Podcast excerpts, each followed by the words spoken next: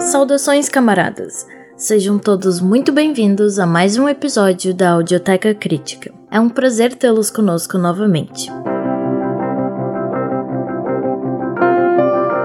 Antes de darmos início a mais uma jornada de pensamento crítico, gostaríamos de lembrar a todos vocês a importância de nos acompanhar também nas nossas redes sociais. Sigam a Audioteca Crítica no Instagram, onde compartilhamos informações sobre novos episódios, oferecemos conteúdo extra e exclusivo e mantemos todos vocês atualizados sobre as novidades desse projeto. E para aqueles que desejam fortalecer ainda mais esse laço entre nós, temos a alegria de anunciar formas de apoio ao nosso projeto. Vocês podem contribuir e ser parte ativa dessa empreitada através do nosso perfil no Apoia-se, acessando apoia.se barra Audioteca Crítica ou também via a plataforma Aurelo. Cada gesto de apoio nos incentiva a continuar produzindo conteúdo de qualidade e trazendo novidades a cada temporada. Expressamos nossa mais profunda gratidão a cada um de vocês que continuam a nos ouvir, a nos apoiar e a compartilhar essa jornada conosco. Unidos, somos mais fortes. Sem mais delongas, convido a todos a embarcarem na leitura da semana.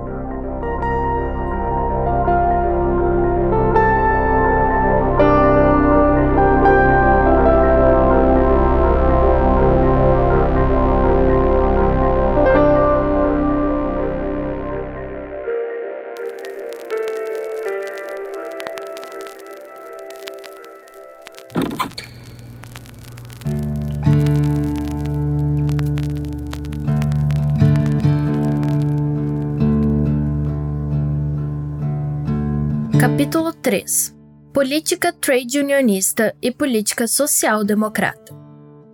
Começaremos mais uma vez por um elogio a Rabotchedielo. Literatura de denúncia e luta proletária é o título com que Martinov encabeça no número 10 da Rabotchedielo um artigo sobre as divergências com o Iskra. Abre aspas. Não nos podemos limitar a denunciar o estado de coisas que entrava o seu desenvolvimento, do Partido Operário devemos igualmente fazer-nos eco dos interesses imediatos e cotidianos do proletariado. Fecha aspas. Assim formulava ele a essência dessas divergências. Abre aspas.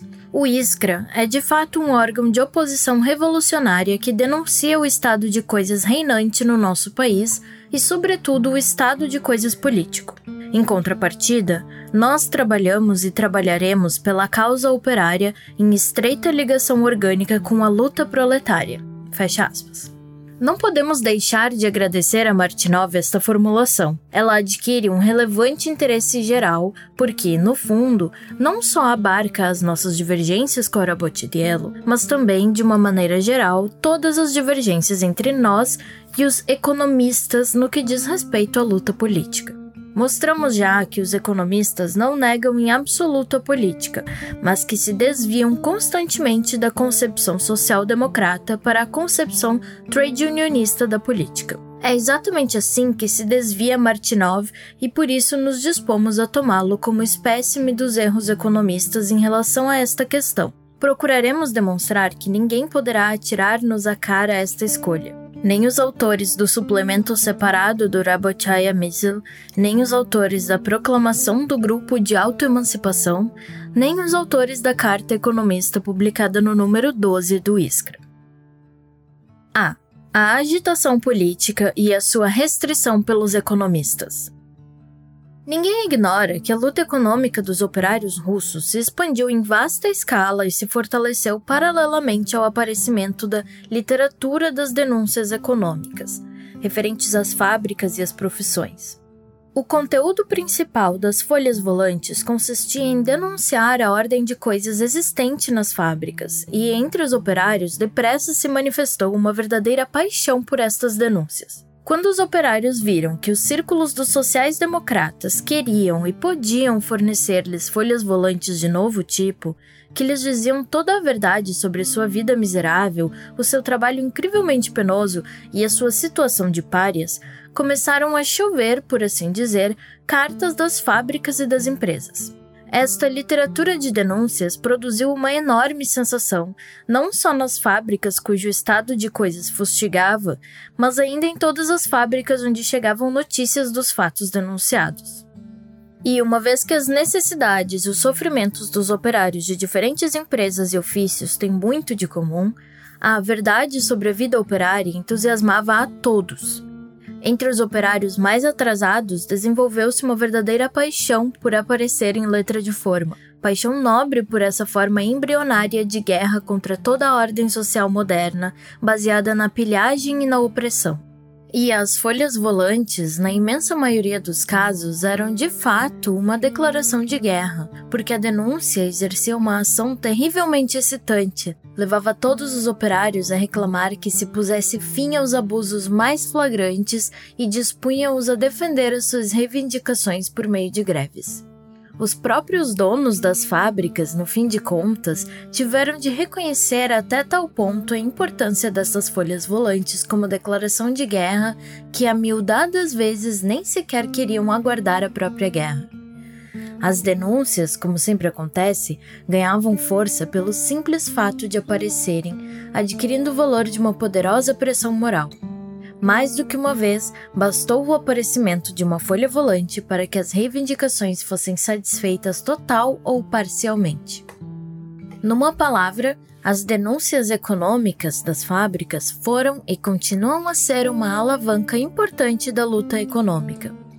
E conservarão esta importância enquanto subsistir o capitalismo, que gera necessariamente a autodefesa dos operários.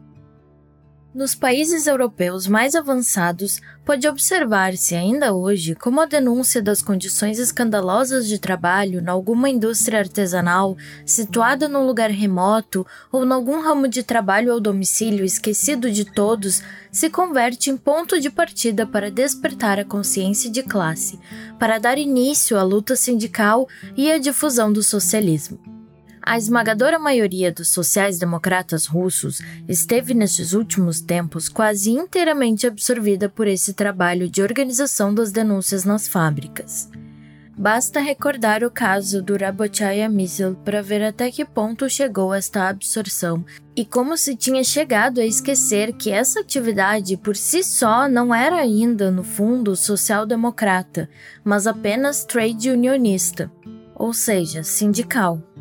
Na realidade, as denúncias diziam unicamente respeito às relações dos operários de uma dada profissão com os seus respectivos patrões, e não tinham outro resultado do que o de ensinar aqueles que vendiam a sua força de trabalho a vender mais vantajosamente esta mercadoria e a lutar contra os compradores no terreno de uma transação puramente comercial. Essas denúncias podiam converter-se com a condição de serem utilizadas num certo grau pela organização dos revolucionários, em ponto de partida e elemento integrante da atividade social-democrata.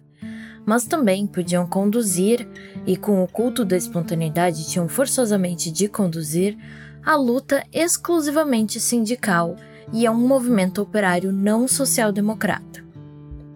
A social-democracia dirige a luta da classe operária não só para obter condições vantajosas de venda da força de trabalho, mas para que seja destruído o regime social que obriga os não possuidores a venderem-se aos ricos. A social-democracia representa a classe operária não só na sua relação com um dado grupo de patrões, mas também nas suas relações com todas as classes da sociedade contemporânea, com o Estado como força política organizada.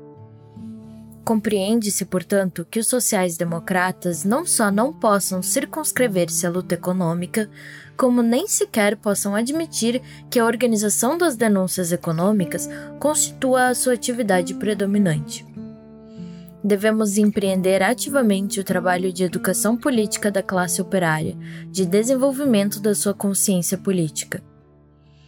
Hoje em dia, depois da primeira investida da Zariá e do Iskra contra o economismo, todos estão de acordo com isso, embora alguns o estejam só em palavras, como veremos em seguida. Cabe perguntar: em que deve consistir a educação política? É possível limitá-la à propaganda da ideia de que a classe operária é hostil à autocracia? Naturalmente que não. Não basta explicar a opressão política de que são objetos operários, tal como não bastava explicar-lhes o antagonismo entre os seus interesses e os dos patrões. É necessário fazer agitação a propósito de cada manifestação concreta desta opressão, como começávamos a fazer para as manifestações concretas de opressão econômica. E uma vez que as mais diversas classes da sociedade são vítimas desta opressão, uma vez que se manifesta nos mais diferentes aspectos da vida e da atividade sindical, cívica, pessoal, familiar, religiosa, científica, etc., não é evidente que não cumpriremos a nossa missão de desenvolver a consciência política dos operários se não nos comprometermos a organizar uma campanha de denúncias políticas da autocracia em todos os aspectos? Porque, para fazer agitação a propósito das manifestações concretas da opressão, é necessário denunciar estas manifestações da mesma maneira que, tal como para fazer a agitação econômica, era necessário denunciar os abusos cometidos nas fábricas. Dir-se-ia que a coisa está clara, mas o que precisamente se verifica é que só em palavras todos estão de acordo quanto à necessidade de desenvolver a consciência política em todos os seus aspectos. O que se verifica é que, por exemplo, Arabotediello não só não empreendeu o trabalho de organizar denúncias políticas em todos os aspectos, ou começar a sua organização, como até se pôs a puxar para trás o Iskra, que já tinha iniciado esta tarefa. Escutem o seguinte, abre aspas, a luta política da classe operária é apenas, precisamente não é apenas, a forma mais desenvolvida, mais ampla e mais efetiva da luta econômica. Fecha aspas. Programa da Rabottiello, número 1, página 3. Abre aspas. Presentemente, aos sociais-democratas coloca-se a tarefa de imprimir à própria luta econômica, dentro do possível, um caráter político. Fecha aspas. Martinov, no número 10, página 42. Abre aspas. A luta econômica é o meio mais amplamente aplicável para integrar as massas na luta política ativa. Fecha aspas. Resolução do Congresso da União e emendas Arabotediello, como o leitor vê, desde o seu aparecimento até as últimas instruções à redação, está impregnada dessas teses que, em conjunto, exprimem evidentemente uma mesma concepção da agitação e da luta políticas.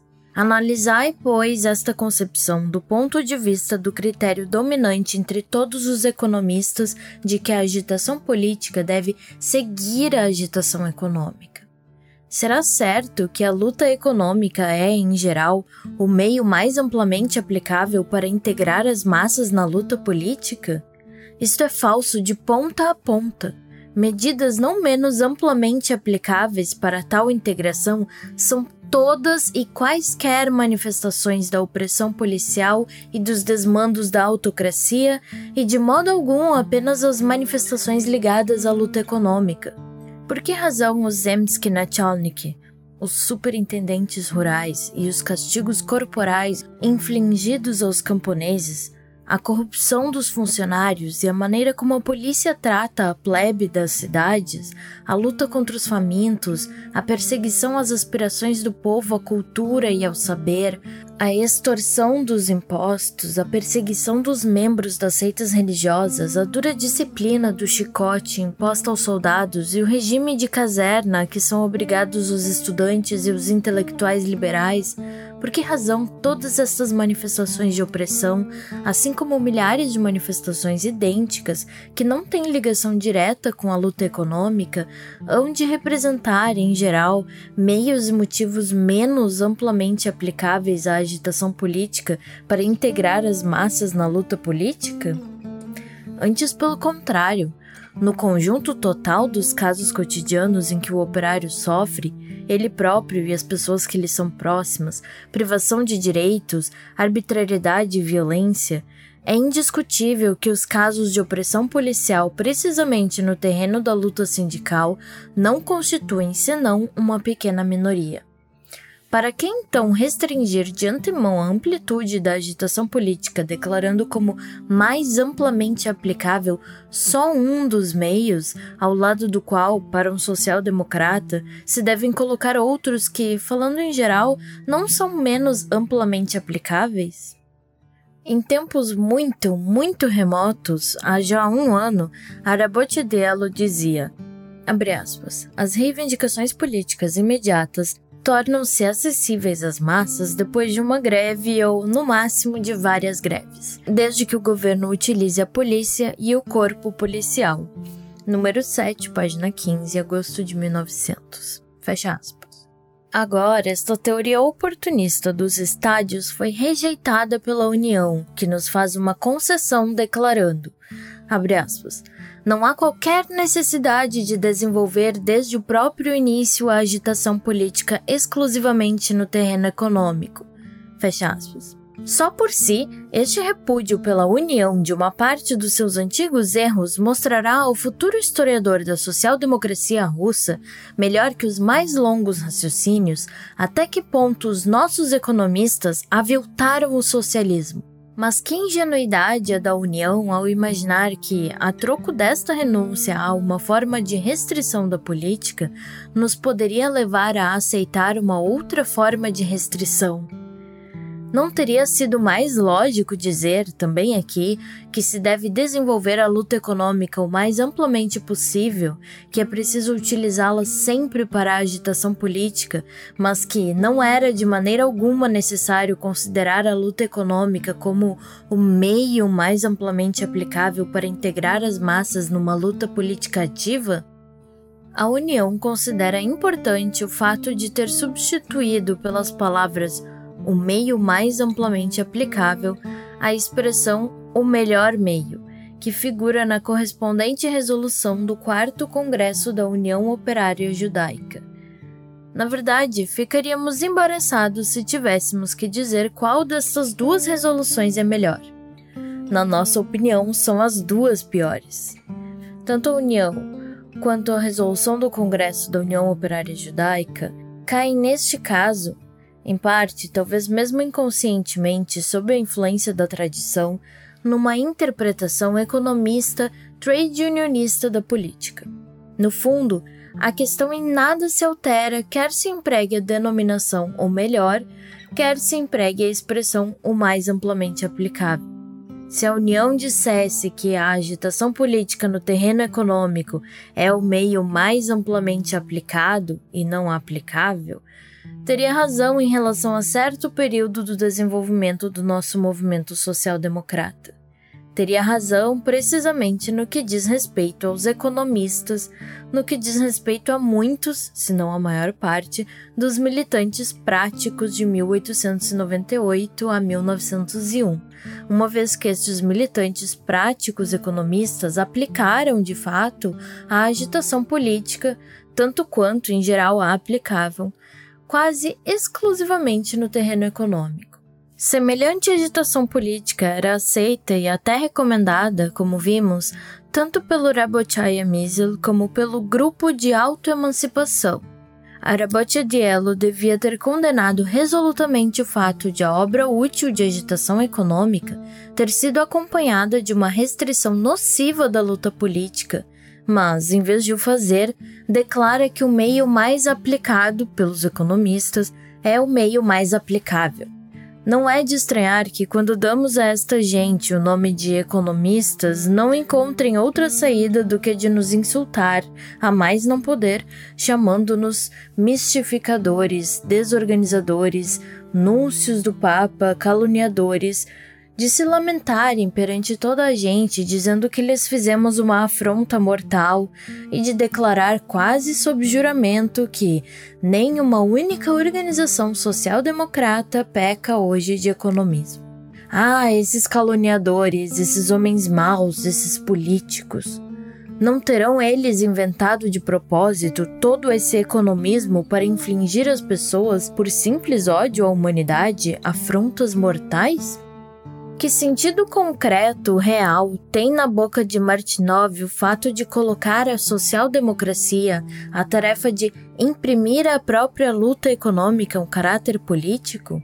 A luta econômica é a luta coletiva dos operários contra os patrões para conseguirem condições vantajosas de venda da força de trabalho, para melhorarem as suas condições de trabalho e de vida. Esta luta é, necessariamente, uma luta profissional, porque as condições de trabalho são extremamente variadas nas diferentes profissões e, portanto, a luta pela melhoria dessas condições deve forçosamente ser travada por profissões, por sindicatos no Ocidente, por associações profissionais de caráter provisório e por intermédio de folhas volantes na Rússia, etc. Imprimir à própria luta econômica um caráter político significa, portanto, procurar a satisfação dessas mesmas reivindicações profissionais, dessa mesma melhoria das condições de trabalho em cada profissão por intermédio de medidas legislativas e administrativas, como se exprime Martinov na página seguinte, 43 do seu artigo é precisamente o que fazem e sempre fizeram todos os sindicatos operários. Leiam a obra de seus profundos conhecedores e de profundos oportunistas como o casal Webb e verão que há muitos sindicatos operários da Inglaterra compreenderam e realizam a tarefa de conferir à própria luta econômica um caráter político que há muito e muito tempo lutam pela liberdade das greves, pela supressão dos obstáculos jurídicos de todo gênero e de toda ordem, ao movimento cooperativista e sindical, pela promulgação de leis para a proteção da mulher e da criança, pela melhoria das condições do trabalho através de uma legislação sanitária, industrial, etc. Deste modo, a frase pomposa imprimir à própria luta econômica um caráter político, que soa de maneira terrivelmente profunda e revolucionária, dissimula, no fundo, a tendência tradicional para rebaixar a política social-democrata ao nível da política trade unionista. Sob o pretexto de corrigir a unilateralidade do ISCRA, que considera mais importante, vejam só, revolucionar o dogma do que revolucionar a vida, oferece-nos como algo de novo a luta pelas reformas econômicas. De fato, a frase imprimir à própria luta econômica um caráter político nada mais contém do que a luta pelas reformas econômicas. E o próprio Martinov poderia ter chegado a esta simples conclusão se tivesse meditado devidamente no significado das suas próprias palavras. O nosso partido, diz ele, apontando a sua artilharia mais pesada contra o Iskra, poderia e deveria apresentar ao governo reivindicações concretas de medidas legislativas e administrativas contra a exploração econômica, contra o desemprego, contra a fome, etc. Reivindicar medidas concretas não é, por acaso, reivindicar reformas sociais? e perguntamos uma vez mais aos leitores imparciais se caluniamos os Rabotchedielensi. Perdoem-me este pouco feliz vocábulo em voga. Por os qualificarmos de Bernsteinianos encapotados quando avançam, como divergência com o Iskra, a tese da necessidade da luta por reformas econômicas. A social-democracia revolucionária sempre incluiu e continua a incluir no quadro das suas atividades a luta pelas reformas, mas usa a agitação econômica não só para exigir do governo toda a espécie de medidas, mas também, e em primeiro lugar, para exigir que ele deixe de ser um governo autocrático. Além disso, considera seu dever apresentar ao governo esta exigência não só no terreno da luta econômica, mas também no terreno de todas as manifestações em geral da vida política e social. Numa palavra, subordina, como a parte ao todo, a luta pelas reformas, a luta revolucionária pela liberdade e o socialismo. Martinov, pelo contrário, ressuscita sob uma forma diferente a teoria dos estádios ao receitar necessariamente a via econômica, por assim dizer, de desenvolvimento à luta política preconizando, num momento de ascenso revolucionário, a luta pelas reformas como uma pretensa tarefa especial, arrasta o partido para trás e faz o jogo do oportunismo tanto economista como liberal.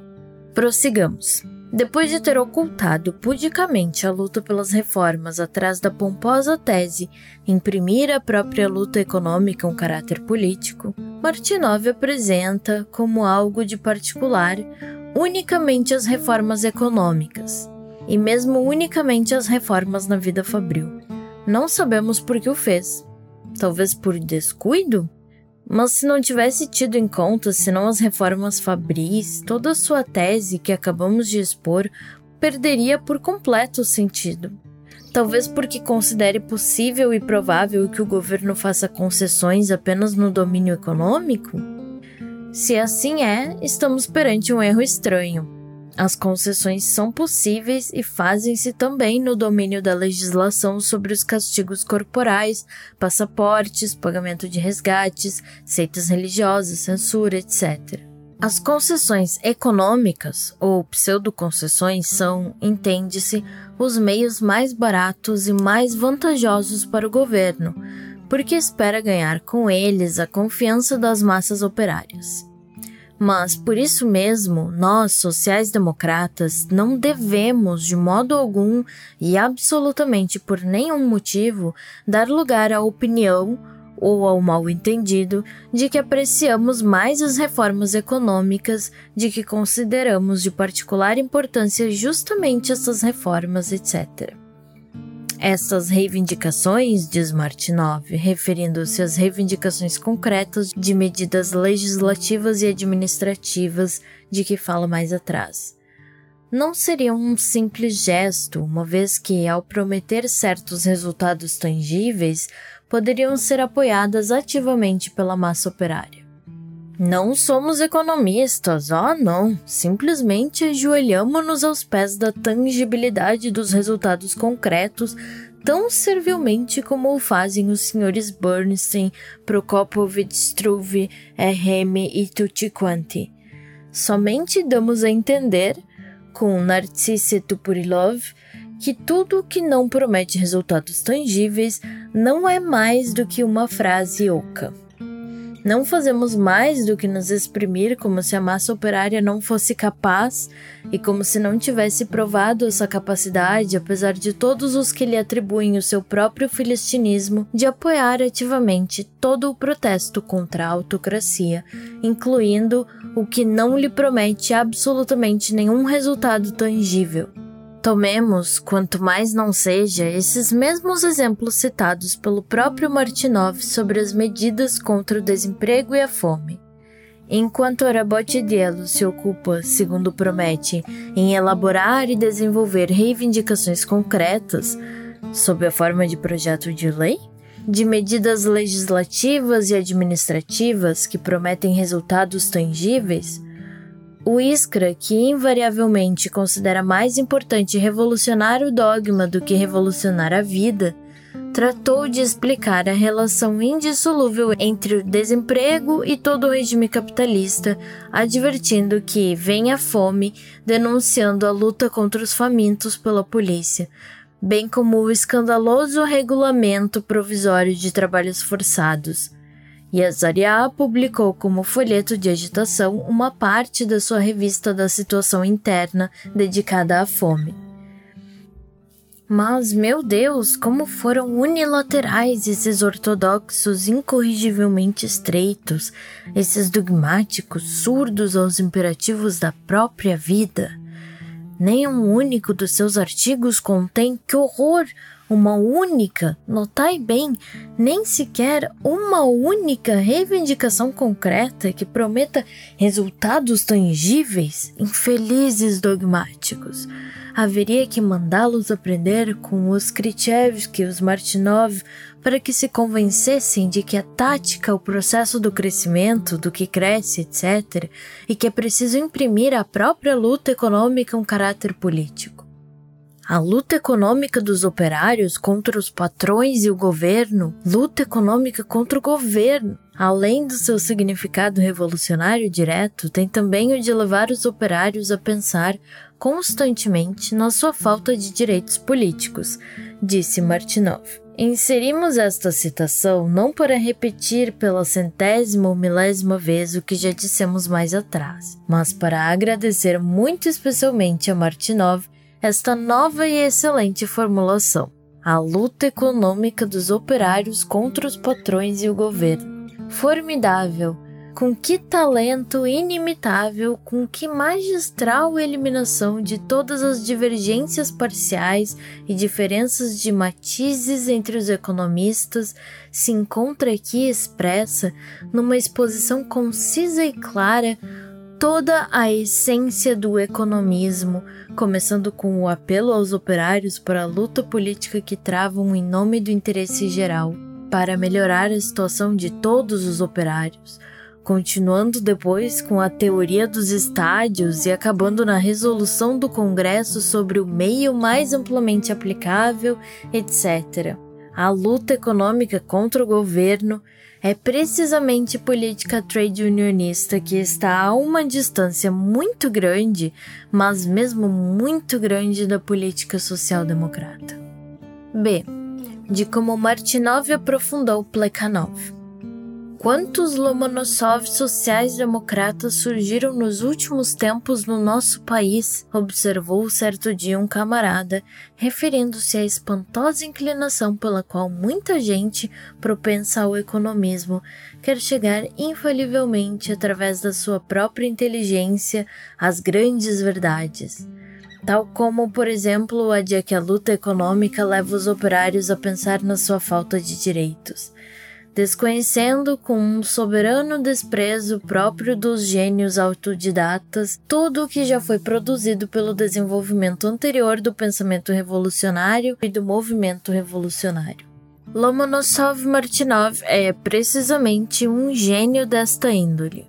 Leia o seu artigo Questões Imediatas e vereis como se aproxima pela sua própria inteligência de coisas que, já há muito tinham sido expostas por Axelrod, acerca do qual, bem entendido, o nosso Lomonosov guarda um silêncio absoluto. Como começa, por exemplo, a compreender que não podemos ignorar o espírito de oposição destas ou daquelas camadas da burguesia. Mas, ó, oh, só se aproxima e só começa Nada mais porque, apesar de tudo, a tal ponto não compreendeu ainda as ideias de Axelrod, que fala de luta econômica contra os patrões e o governo. Ao longo de três anos, entre 1898 e 1901, Arabotiedielo vinha fazendo esforços para compreender Axelrod e, contudo, não o compreendeu. Talvez isso aconteça também porque a social-democracia, à semelhança da humanidade, se colocam sempre unicamente tarefas realizáveis? Mas os Lomonosov caracterizam-se não só por ignorarem muitas coisas, isso seria apenas um meio mal, mas ainda por não se darem conta da sua ignorância. Isso é já uma verdadeira desgraça, e essa desgraça leva-os, sem mais, a empreender a tarefa de aprofundar Plekhanov. Depois de Plekhanov ter escrito o opúsculo citado sobre as tarefas dos socialistas na luta contra a fome na Rússia, muita água correu sob essas pontes, diz Lomonosov Martinov. Os sociais-democratas, que durante dez anos dirigiram a luta econômica da classe operária, não tiveram ainda tempo de apresentar uma ampla fundamentação teórica da tática do partido. Atualmente, esta questão está amadurecida e, se quiséssemos apresentar uma fundamentação teórica deste tipo, ver-nos-íamos sem dúvida obrigados a aprofundar consideravelmente os princípios táticos que, em seu tempo, foram desenvolvidos por Plekhanov.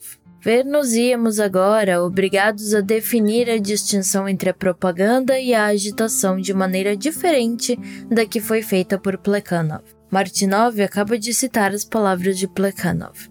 Aspas, o propagandista inculca muitas ideias a uma só pessoa ou a um pequeno número de pessoas, enquanto o agitador inculca uma só ideia ou um pequeno número de ideias, mas em contrapartida inculca-as a toda uma massa de pessoas. Fecha aspas.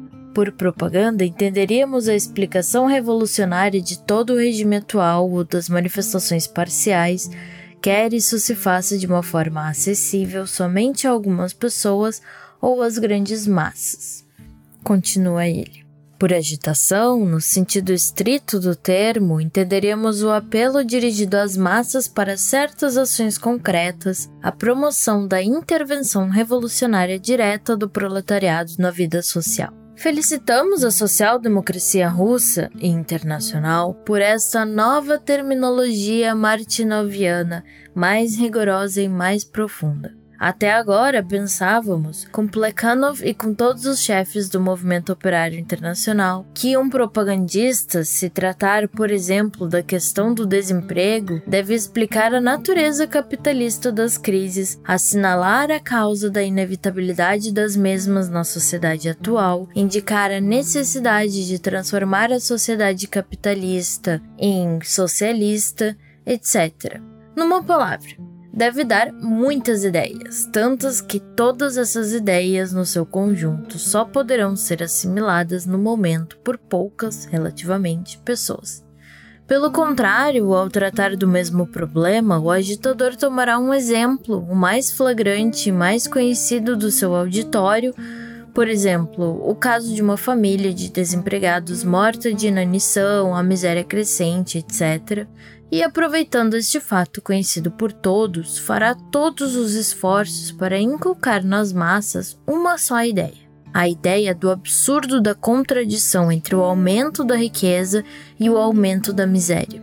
Procurará despertar nas massas o descontentamento, a indignação contra essa flagrante injustiça, deixando ao propagandista o cuidado de dar uma explicação completa desta contradição. E por isso que o propagandista atua principalmente por meio da palavra impressa, enquanto o agitador atua de viva voz. Ao propagandista exigem-se qualidades diferentes das do agitador. Diremos que Kautsky e Lafargue, por exemplo, são propagandistas, enquanto Bebel e Gesde são agitadores. Estabelecer um terceiro terreno ou uma terceira função da atividade prática incluindo nesta função o apelo dirigido às massas para certas ações concretas, é o maior dos disparates, porque o apelo, como ato isolado, ou é um complemento natural e inevitável do tratado teórico, da brochura de propaganda e do discurso de agitação, ou constitui simplesmente uma função nitidamente executiva. Com efeito, tomemos, por exemplo, a luta atual dos sociais-democratas alemães contra os direitos alfandegários sobre os cereais. Os teóricos escrevem estudos de investigação sobre a política aduaneira em que apelam, digamos assim, para a luta pela conclusão de tratados comerciais e pela liberdade de comércio. O propagandista faz o mesmo nas revistas e o agitador nos seus discursos públicos. A ação concreta das massas consiste, neste caso, na assinatura de uma petição dirigida ao Reichstag, exigindo que não sejam aumentados os direitos alfandegários sobre os cereais. O apelo para esta ação parte indiretamente dos teóricos, dos propagandistas e dos agitadores, e diretamente dos operários que percorrem as fábricas e as casas particulares com as listas de adesão à petição Segundo a terminologia de Martinov, resultaria que Kautsky e Bebel são ambos propagandistas e os portadores das listas de adesão são agitadores. Não é assim? O exemplo dos alemães fez-me recordar a palavra alemã Verbauhornung, literalmente Bauhornização. Johann Bauhorn era um editor de Leipzig do século XVI editou um abecedário onde, como era usual, estava desenhando um galo, mas em lugar do galo vulgar com esporões, representou um sem esporões e com dois ovos ao lado. Na capa do abecedário dizia edição corrigida de Johann Bauer. Desde então, os alemães chamam Verbeilhornung a uma correção que de fato piora o corrigido. A história de Bauhorn vem-me involuntariamente ao espírito quando vejo como os Martinov aprofundam Plekhanov. Para que terá inventado o nosso Lomonosov essa confusão? para demonstrar que o Iskra, da mesma maneira que Plekhanov há já uns 15 anos, apenas considera um aspecto da questão?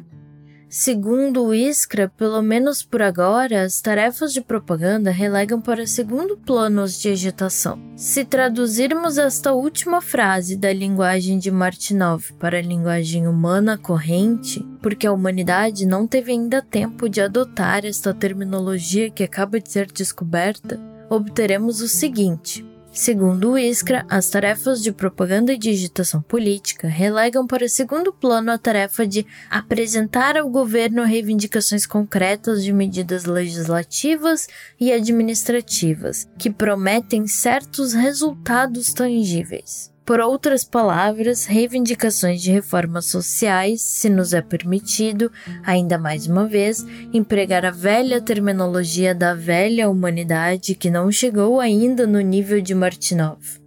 Que o leitor compare com esta tese a seguinte tirada. Abre aspas. O que nos espanta nestes programas, os programas dos sociais-democratas revolucionários, é que eles coloquem sempre em primeiro plano as vantagens da atividade dos operários no parlamento, inexistente no nosso país, e passem completamente por alto, em consequência do seu niilismo revolucionário, a importância da participação dos operários nas assembleias legislativas dos industriais existentes no nosso país para a discussão de assuntos fabris, ou a importância da participação dos operários, ainda que simplesmente na administração municipal urbana. Fecha aspas. O autor dessa tirada exprime de um modo mais direto, claro e franco a ideia a que Lomonosov Martinov chegou pela sua própria inteligência. Esse autor é RM no suplemento separado do Rabochaya Missile. C. As denúncias políticas e a educação da atividade revolucionária. Ao lançar contra o Iskra a sua teoria da elevação da atividade da massa operária, Martinov revelou, na realidade, a sua tendência para rebaixar esta atividade, uma vez que declarou que o meio preferível, de particular importância, mais amplamente aplicável para despertar, e o campo dessa atividade era a própria luta econômica, diante da qual rastejaram também todos os economistas. Este erro é característico precisamente porque não é só próprio de Martinov, longe disso. Na realidade, só se pode elevar a atividade da massa operária desde que não nos circunscrevamos à agitação política no terreno econômico. E uma das condições essenciais para essa extensão indispensável da agitação política é organizar denúncias políticas que abarquem todos os terrenos. A consciência política e a atividade revolucionária das massas não podem ser educadas senão com base nestas denúncias.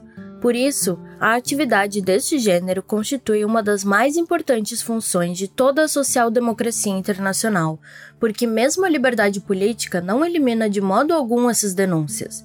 Unicamente desloca um pouco a esfera para que são dirigidas. Por exemplo, o Partido Alemão reforça suas posições e alarga sua influência graças precisamente à persistente energia das suas campanhas de denúncias políticas.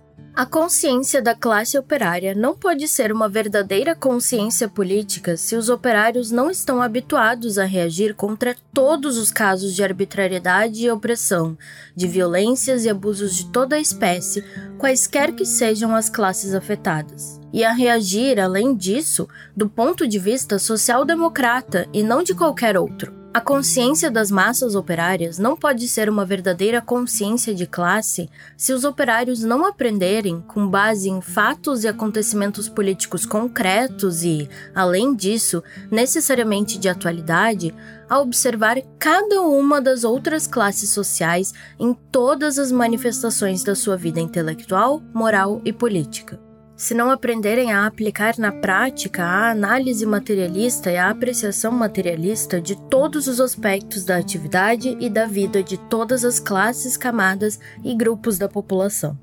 Quem dirigir a atenção, o espírito de observação e a consciência da classe operária exclusivamente, ou mesmo apenas principalmente para si própria, não é um social-democrata, porque o conhecimento de si própria por parte da classe operária está inseparavelmente ligado a uma clara compreensão não só dos conceitos teóricos, ou melhor, não tanto dos conceitos teóricos, como das ideias elaboradas com base na experiência da vida política sobre as relações entre todas as classes da sociedade atual.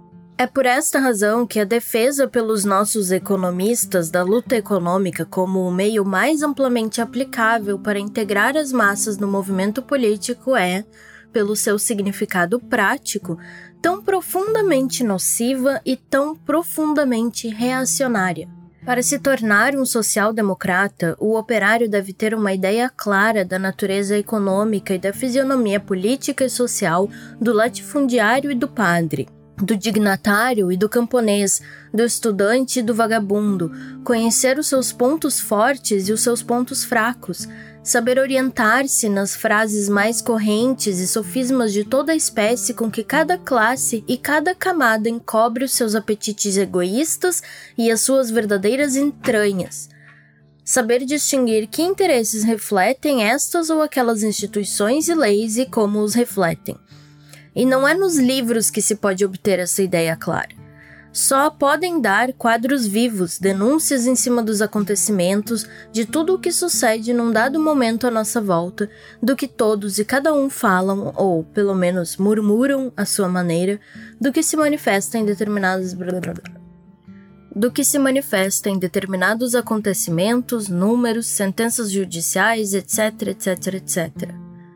Essas denúncias políticas, que abarcam todos os aspectos da vida, são uma condição indispensável e fundamental para educar a atividade revolucionária das massas.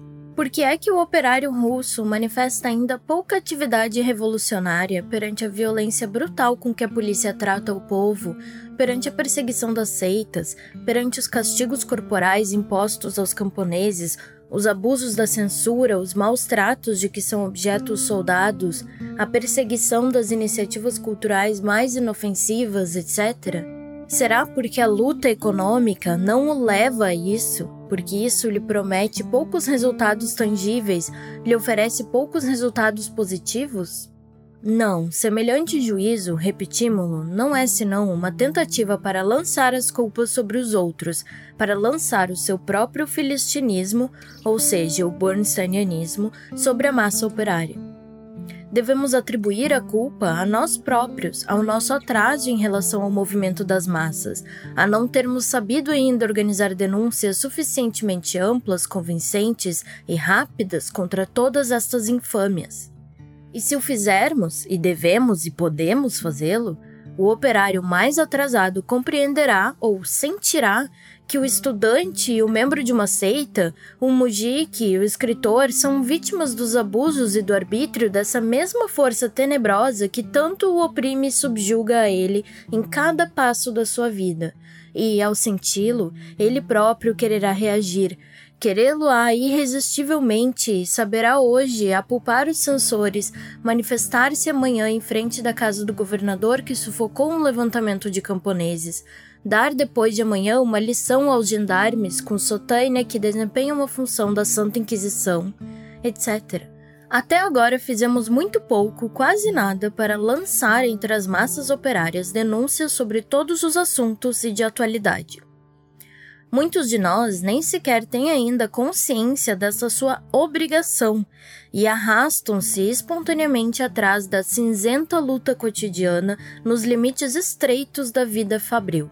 Nestas condições, dizer O Iskra tem tendência para subestimar a importância da marcha ascendente da cinzenta luta cotidiana em comparação com a propaganda de ideias brilhantes e acabadas, como Martinov disse, significa arrastar o partido para trás, significa defender e glorificar a nossa impreparação, o nosso atraso. Quanto ao apelo dirigido às massas para a ação, surgirá por si mesmo desde que haja uma enérgica agitação política e denúncias vivas e incisivas. Apanhar alguém em flagrante delito e estigmatizá-lo imediatamente perante todos e em toda parte tem mais efeito do que qualquer apelo e exerce muitas vezes uma influência tão grande que mais tarde nem sequer é possível determinar quem foi precisamente que apelou para a multidão e quem foi precisamente que lançou este ou aquele plano de manifestação, etc. Não se pode apelar para uma ação, no sentido concreto da palavra e não no sentido geral, senão no próprio lugar da ação. Só pode exortar os outros à ação aquele que se lança na ação. A nós, publicistas sociais-democratas, compete-nos aprofundar, alargar e intensificar as denúncias políticas e a agitação política. A propósito dos apelos, ou seja, as chamadas para ação. O único órgão que, antes dos acontecimentos da primavera de 1901, apelou para a intervenção ativa dos operários numa questão que não prometia absolutamente nenhum resultado tangível aos operários, como era a do recrutamento militar dos estudantes, foi o ISCRA. Imediatamente depois da publicação da ordem de 11 de janeiro sobre a incorporação de 183 estudantes nas fileiras do exército, o Iskra publicou um artigo sobre esse fato e, antes de começar qualquer manifestação, apelou abertamente para o operário vir em ajuda do estudante. Apelou para que o povo respondesse ao insolente desafio do governo. Perguntamos a todos e a cada um como explicar o fato notável de Martinov, que tanto fala de apelos, de chamadas para ação, que até destaca os apelos como uma forma particular de atividade, não tenha mencionado este apelo? Depois disso, não será filistinismo da parte de Martinov declarar que o Iskra é unilateral por não apelar suficientemente para a luta por reivindicações que prometam resultados tangíveis? Os nossos economistas, entre eles Arabotediello, tiveram êxito porque se adaptaram à mentalidade dos operários atrasados. Mas o operário social-democrata, o operário revolucionário, e o número destes operários aumenta dia a dia, repudiará com indignação todos estes arrazoados sobre a luta por reivindicações que prometem resultados tangíveis, etc., porque ele compreenderá que não são mais do que variações da velha cantiga do aumento de um copec por rublo. Este operário dirá aos seus conselheiros Dorabochaya Misel e Dorabochedielo Atarefais-vos em vão, senhores, intervindo com demasiado zelo nos assuntos que nós próprios resolvemos e esquivando-vos ao cumprimento das vossas verdadeiras obrigações. Porque não é muito inteligente dizer, como o fazeis, que a tarefa dos sociais-democratas é imprimir à própria luta econômica um caráter político. Isso não é mais do que o começo, não é a tarefa principal dos sociais-democratas, porque no mundo inteiro, incluindo a Rússia, é a própria polícia quem, muitas vezes, começa a imprimir à luta econômica um caráter político, e os próprios operários aprendem a compreender ao lado de quem está o governo. Com efeito, essa luta econômica dos operários contra os patrões e o governo, que ostentais como uma nova América que tivesses descoberto, fazem-na em muitos lugares perdidos da Rússia os próprios operários que ouviram falar de greves, mas ignoram provavelmente tudo sobre o socialismo. Essa nossa atividade dos operários, atividade que todos vós quereis apoiar apresentando reivindicações concretas que prometem resultados tangíveis, existe já entre nós e, no nosso trabalho cotidiano, profissional, limitado, nós próprios apresentamos essas reivindicações concretas, a maior parte das vezes sem qualquer ajuda dos intelectuais. Mas tal atividade não nos basta não somos crianças que possam ser alimentadas apenas com a papinha da política econômica. Queremos saber tudo o que os outros sabem. Queremos conhecer pormenorizadamente todos os aspectos da vida política e participar ativamente em todos e cada um dos acontecimentos políticos. Para isso, é necessário que os intelectuais nos repitam menos o que nós próprios sabemos e que nos deem mais daquilo que ainda ignoramos, daquilo que a nossa experiência econômica e fabril nunca nos ensinará. Os conhecimentos políticos. Estes conhecimentos, só vós, os intelectuais, podeis adquiri-los, e é dever vosso fornecer-nos cem e mil vezes mais do que até aqui o tendes feito. Além disso, não os deveis fornecer apenas sob a forma de raciocínios, brochuras e artigos, que frequentemente, desculpai a nossa franqueza, são um pouco maçudos mas indispensavelmente sob a forma de denúncias vivas de tudo aquilo que o nosso governo e as nossas classes dominantes fazem atualmente em todos os aspectos da vida. Cumpri com o maior zelo esta vossa obrigação e falai menos da elevação da atividade da massa operária. Temos muito maior atividade do que pensais e sabemos apoiar através de uma luta aberta nas ruas mesmo as reivindicações que não prometem qualquer resultado tangível. E não sois vós que elevareis a nossa atividade, porque essa atividade é precisamente o que vos falta. Não vos prosterneis tanto perante a espontaneidade e pensai mais em elevar a vossa própria atividade, senhores. D. Que há de comum entre o economismo e o terrorismo? Mais atrás, numa nota, pusemos em confronto um economista e um terrorista não social-democrata que, por acaso, se revelaram solidários. Mas, de uma maneira geral, existe entre eles uma ligação não casual, mas intrínseca e necessária sobre a qual voltaremos ainda a falar, e a que temos de nos referir precisamente ao tratar da educação da atividade revolucionária. Os economistas e os terroristas contemporâneos têm uma raiz comum, a saber, o culto da espontaneidade, do qual falamos no capítulo precedente como de um fenômeno geral e cuja influência no terreno da atividade política e da luta política examinaremos agora. À primeira vista, a nossa afirmação pode parecer paradoxal, Tão grande parece ser a diferença entre os que sublinham a cinzenta luta cotidiana e aqueles que apelam à luta mais abnegada, o indivíduo isolado. Mas isto não é de maneira alguma um paradoxo. Os economistas e os terroristas prestam culto a dois polos opostos da corrente espontânea os economistas a espontaneidade do movimento nitidamente operário e os terroristas a espontaneidade da mais ardente indignação dos intelectuais que não sabem ou não têm a possibilidade de ligar num todo o trabalho revolucionário e o movimento operário. É de fato difícil aqueles que perderam a fé nesta possibilidade ou que nela nunca acreditaram encontrar outra saída para sua indignação e energia revolucionária que não seja o terror.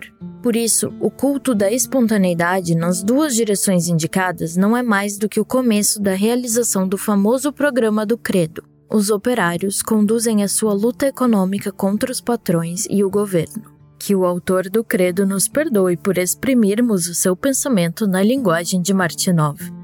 Julgamos-nos no direito de o fazer, uma vez que no credo também se fala de como os operários, na luta econômica, entram em choque com o regime político. E os intelectuais conduzem a luta política com as suas próprias forças e, naturalmente, por meio do terror. É uma conclusão absolutamente lógica e inevitável sobre a qual não será demais insistir, mesmo quando aqueles que começam a realizar este programa se não deram conta eles próprios do caráter inevitável desta conclusão.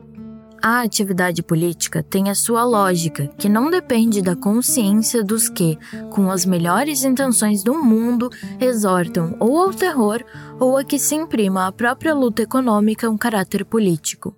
De boas intenções está o inferno cheio, e, no caso presente, as boas intenções não são suficientes para salvar as pessoas de serem espontaneamente arrastadas pela linha do menor esforço, pela linha do programa nitidamente burguês do credo. Com efeito, não é por acaso que muitos liberais russos, tanto os liberais declarados como os que se cobrem com uma máscara marxista, simpatizam de todo o coração com o terror e procuram atualmente apoiar o crescimento do espírito terrorista.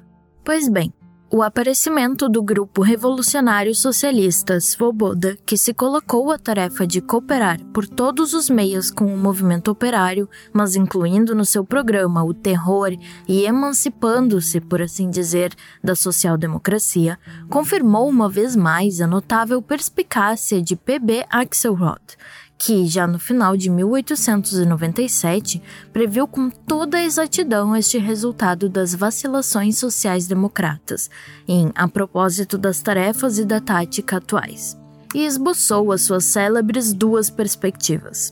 Todas as discussões e divergências posteriores entre os sociais-democratas russos estão contidas, como a planta na semente, nestas duas perspectivas Deste ponto de vista, também se compreende que era Botticello que não pôde resistir à espontaneidade do economismo, tampouco tenha podido resistir à espontaneidade do terrorismo.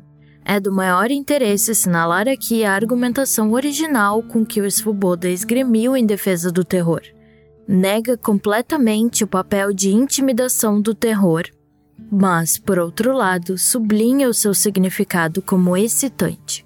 Isto é característico, em primeiro lugar, como uma das fases da decomposição e da decadência deste círculo tradicional pré-social-democrata de ideias que tinha obrigado a que se continuasse preso ao terror. Reconhecer que atualmente é impossível intimidar o governo e, por conseguinte, desorganizá-lo por meio do terror equivale, no fundo, a uma redonda condenação do terror como sistema de luta, como campo de atividade consagrado por um programa.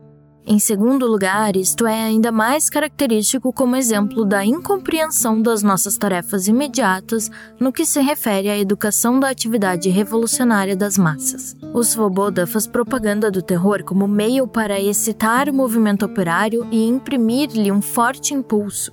É difícil imaginar uma argumentação que a si própria se refute com mais evidência. Cabe perguntar se não existem na vida russa tão poucos abusos que ainda se torne necessário inventar meios excitantes especiais. E, por outro lado, se há quem não se excita e não é excitável nem sequer pela arbitrariedade russa, não será por acaso evidente que continuará a contemplar, coçando a orelha, o duelo entre o governo e um punhado de terroristas? Ora, precisamente as massas operárias excitam-se muito com as infâmias da vida russa. Mas nós não sabemos reunir, se é possível exprimirmos-nos desta maneira, e concentrar todas as gotas e pequenos regatos da excitação popular que a vida russa destila em quantidade incomensuravelmente maior do que aquilo que nós pensamos, mas que há que reunir numa única torrente gigantesca. Que isto é realizável prova-o irrefutavelmente o formidável ascenso do movimento operário, bem como a ânsia dos operários, já assinalada mais atrás pela literatura política.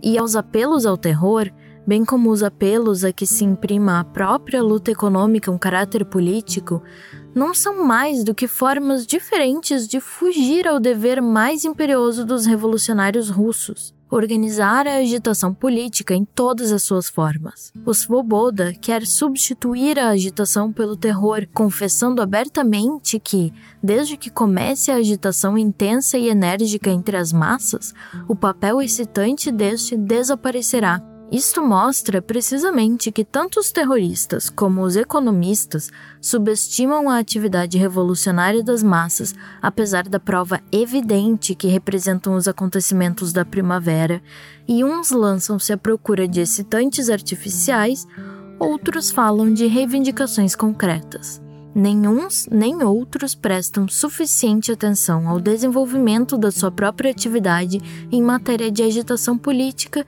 e de organização de denúncias políticas. E nem agora, nem em qualquer outro momento, existe algo que possa substituir essa atividade. E. A classe operária como combatente de vanguarda pela democracia. Já vimos que a realização da mais ampla agitação política e, por consequência, a organização de denúncias políticas em todos os aspectos constituem uma tarefa absolutamente necessária, a tarefa mais imperiosamente necessária da atividade, sempre que esta atividade seja verdadeiramente social-democrata. Mas chegamos a esta conclusão partindo unicamente da necessidade premente que a classe operária tem de conhecimentos políticos e de educação política. Pois bem, esta maneira de pôr o problema seria demasiado restrita ignoraria as tarefas democráticas gerais de toda a social-democracia em geral e da social-democracia russa atual em particular. Para explicar esta tese o mais concretamente possível, abordaremos o problema do ponto de vista mais familiar ao economista, isto é, do ponto de vista prático. Todos estão de acordo que é necessário desenvolver a consciência política da classe operária. Pergunta-se como fazê-lo e o que é necessário para o fazer. A luta econômica leva os operários a pensar unicamente nos problemas relacionados com a atitude do governo em relação à classe operária. Por isso, por mais que nos esforcemos na tarefa de imprimir à própria luta econômica um caráter político, nunca poderemos, dentro dos limites de tal tarefa, desenvolver a consciência política dos operários, até ao grau de consciência política social-democrata, porque esses próprios limites são estreitos. A fórmula de Martinov é-nos preciosa não como prova do confusionismo do seu autor, mas porque exprime com relevo o erro fundamental de todos os economistas, a saber, a convicção de que se pode desenvolver a consciência política de classe dos operários a partir de dentro, por assim dizer, da sua luta econômica, isto é, tomando unicamente, ou pelo menos principalmente, esta luta como ponto de partida, baseando-se unicamente, ou pelo menos principalmente, nesta luta. Esta opinião é falsa de ponta a ponta. E precisamente porque os economistas, furiosos com a nossa polêmica com eles, não querem refletir com seriedade na origem das nossas divergências, acabamos, literalmente, por não nos compreender, por falar línguas diferentes. A consciência política de classe não pode ser levada ao operário senão do exterior, isto é, de fora da luta econômica, de fora da esfera das relações entre operários e patrões. A única esfera em que se pode obter esses conhecimentos é na esfera das relações de todas as classes e camadas com o Estado e o governo, na esfera das relações de todas as classes entre si. Por isso, a pergunta: que fazer para levar conhecimentos políticos aos operários? Não se pode dar unicamente a resposta com que se contentam, na maioria dos casos, os militantes dedicados ao trabalho prático, sem falar já dos que pendem para o economismo, ou seja, há que ir aos operários. Para levar aos operários conhecimentos políticos, os sociais-democratas devem ir a todas as classes da população devem enviar para toda a parte destacamentos do seu exército. Se empregamos deliberadamente esta formulação rude, se nos exprimimos deliberadamente de forma simplificada e taxativa, não é de maneira alguma pelo prazer de dizer paradoxos, mas para levar os economistas a pensar bem nas tarefas que desdenham de maneira imperdoável na diferença que existe entre a política trade unionista e a política social-democrata, diferença que não querem compreender. Por isso, pedimos ao leitor que não se impaciente e nos ouça com atenção até o fim. Consideremos, por exemplo, o tipo de círculo social-democrata mais difundido nestes últimos anos e examinemos a sua atividade. Está em contato com os operários e contenta-se com isto, editando folhas volantes em que flagela os abusos cometidos nas fábricas, a parcialidade do governo a favor dos capitalistas, bem como as violências da polícia. Nas reuniões com os operários, é sobre esses assuntos que decorre geralmente a conversa e quase não se sai deles. As conferências e debates sobre a história do movimento revolucionário, sobre a política interna e externa do nosso governo, sobre a evolução econômica da Rússia e da Europa, sobre a situação das diferentes classes na sociedade contemporânea, etc., são de uma raridade extrema e ninguém pensa em estabelecer e desenvolver sistematicamente relações com as outras classes da sociedade.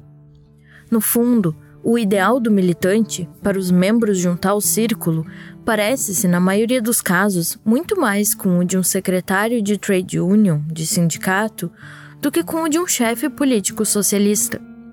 Efetivamente, o secretário de qualquer trade union inglesa, por exemplo, ajuda constantemente os operários a lançar-se na luta econômica, organiza as denúncias dos abusos cometidos nas fábricas, explica a injustiça das leis e regulamentos que restringem a liberdade de greve e a liberdade de colocar piquetes perto das fábricas, para prevenir todos de que foi declarada greve explica a parcialidade dos juízes arbitrais que pertencem às classes burguesas da população, etc, etc.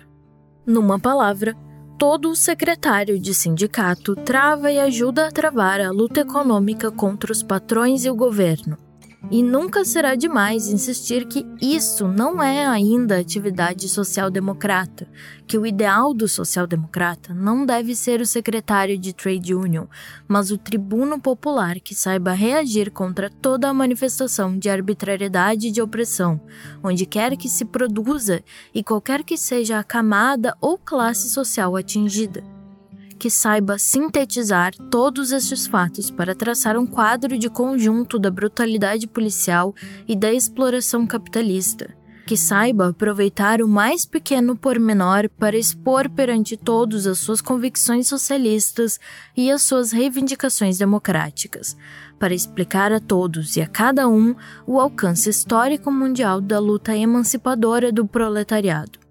Comparai, por exemplo, homens como Robert Knight, secretário e dirigente bem conhecido da União dos Operários Caldeireiros, um dos mais poderosos sindicatos de Inglaterra, e Wilhelm Liebknecht, e apliquemo-lhes os contrastes enumerados por Martinov na exposição das suas divergências com o Iskra.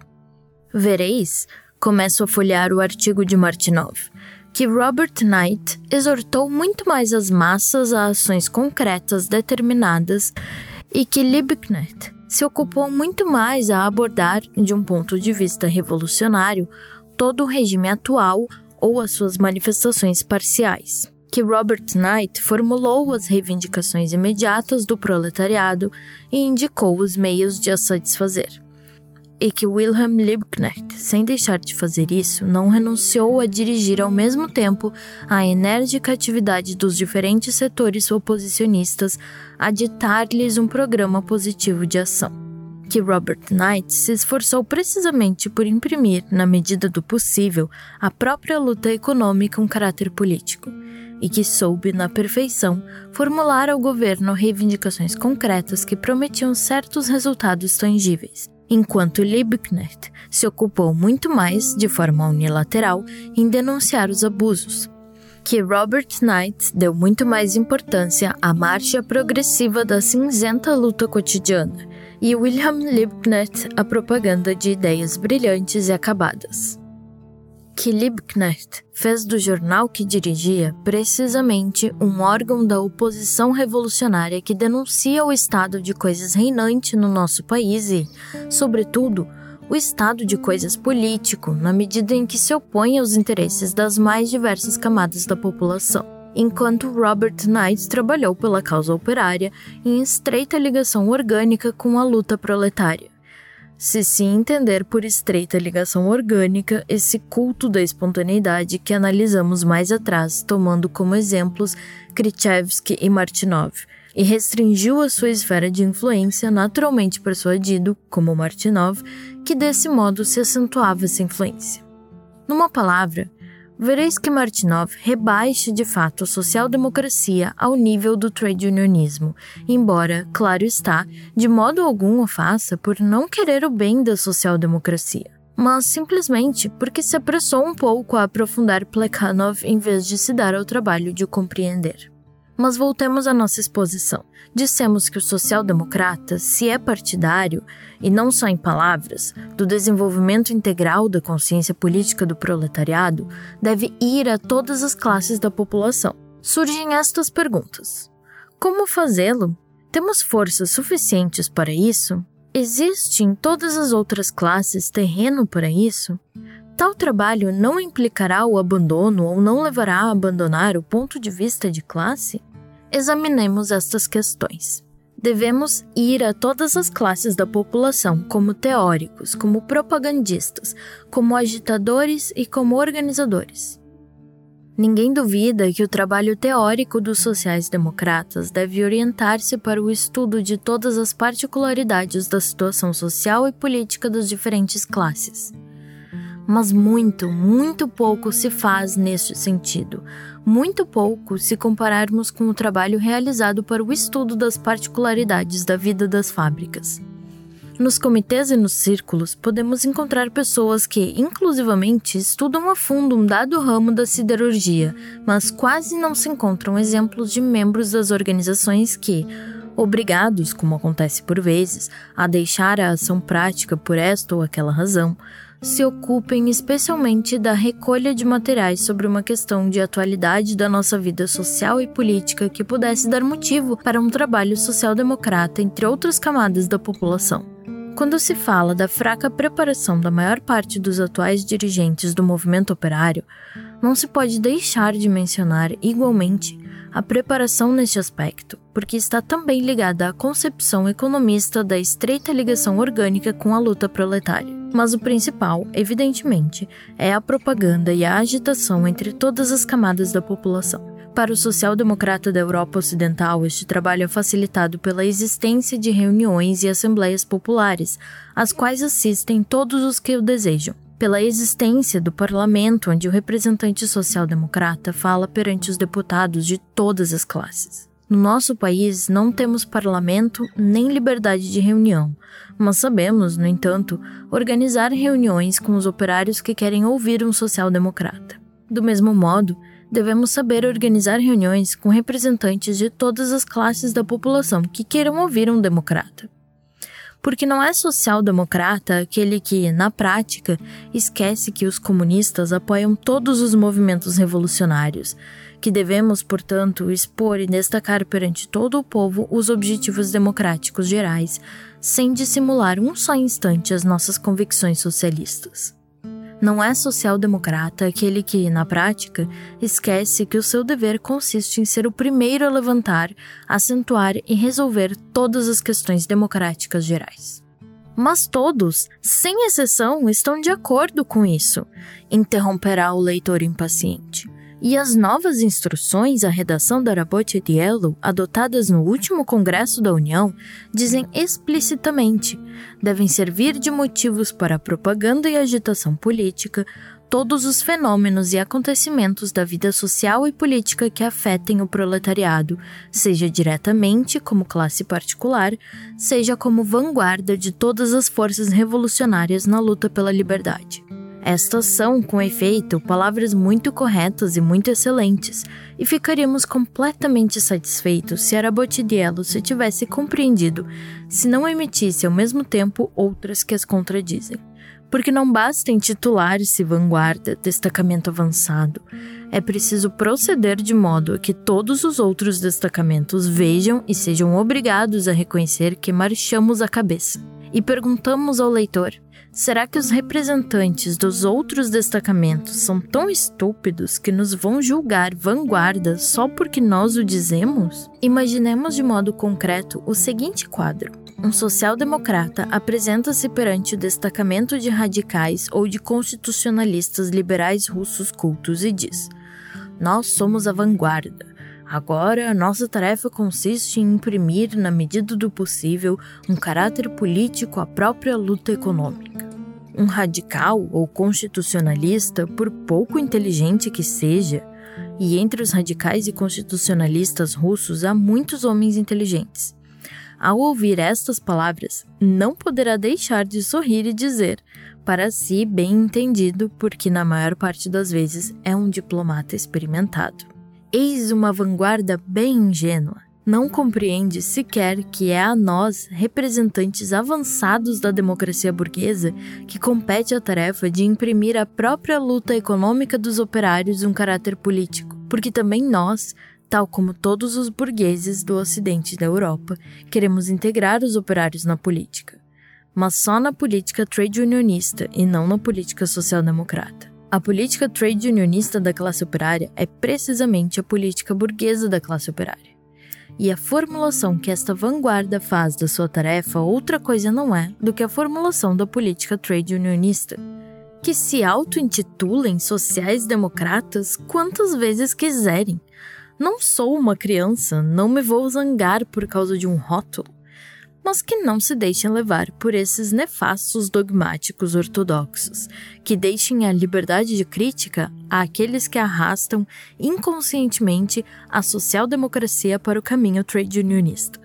E o ligeiro sorriso do nosso constitucionalista transformar-se-á numa gargalhada homérica quando perceber que os sociais-democratas que falam da vanguarda da social-democracia, neste momento, quando o elemento espontâneo prevalece quase absolutamente no nosso movimento, temem, acima de tudo, minimizar o elemento espontâneo temem subestimar a importância da marcha progressiva e da cinzenta luta cotidiana em comparação com a propaganda de ideias brilhantes e acabadas, etc, etc. Um destacamento de vanguarda que receia que o consciente prevaleça sobre o espontâneo, que receia propugnar um plano audacioso que obrigue a aceitação geral, mesmo por aqueles que pensam de outro modo. Não será que confundem a palavra vanguarda com a palavra retaguarda?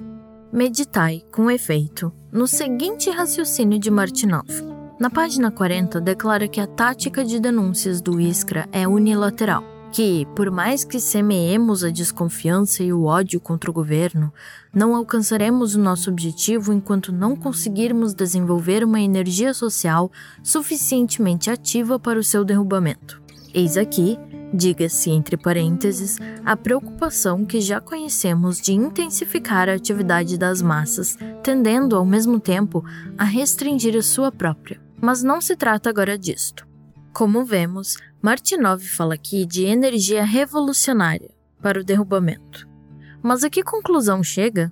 Como, em condições normais, as diferentes camadas sociais atuam inevitavelmente de forma dispersa, ele fala Abre aspas. É claro, portanto, que nós, sociais-democratas, não podemos simultaneamente dirigir a atividade enérgica dos diferentes setores da oposição. Não podemos ditar-lhes um programa de ação positivo. Não podemos indicar-lhes os processos com que há que lutar dia após dia para defender os seus interesses. Os setores liberais preocupar-se-ão eles próprios com esta luta ativa pelos seus interesses imediatos luta que os colocará frente a frente com o nosso regime político. Fecha aspas. Assim, depois de ter começado a falar de energia revolucionária, de luta ativa para o derrubamento da autocracia, Martinov desvia-se imediatamente para a energia sindical, para a luta ativa pelos interesses imediatos. É claro que não podemos dirigir a luta dos estudantes, dos liberais, etc., pelos seus interesses imediatos. Mas não era disso que se tratava, respeitável economista. Tratava-se da possível e necessária participação das diferentes camadas sociais no derrubamento da autocracia. E esta atividade enérgica dos diferentes setores da oposição não só podemos, mas devemos, sem falta, dirigi-la se queremos ser a vanguarda. E quanto a levar os nossos estudantes, os nossos liberais, etc., a enfrentar o nosso regime político, não só eles próprios se preocuparão com isso, mas, principalmente e sobretudo, preocupar-se-ão a própria polícia e os próprios funcionários do governo autocrático. Mas nós, se queremos ser democratas avançados, devemos preocupar-nos com sugerir àqueles que só estão descontentes com o regime universitário ou com o do Zemstvo, etc., a ideia de que é mal todo o regime político. Nós devemos assumir a tarefa de organizar uma ampla luta política sob a direção do nosso partido e tão multiforme que todos os setores da oposição possam prestar e prestem efetivamente esta luta, assim como ao nosso partido, a ajuda de que forem capazes.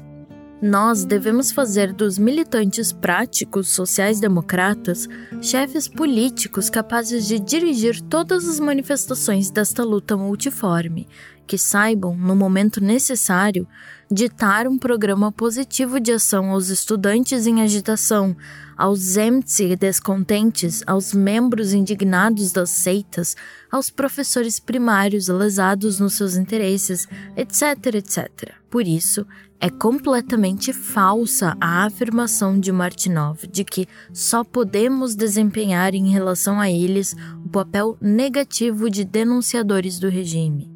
Só podemos dissipar as suas esperanças nas diferentes comissões governamentais.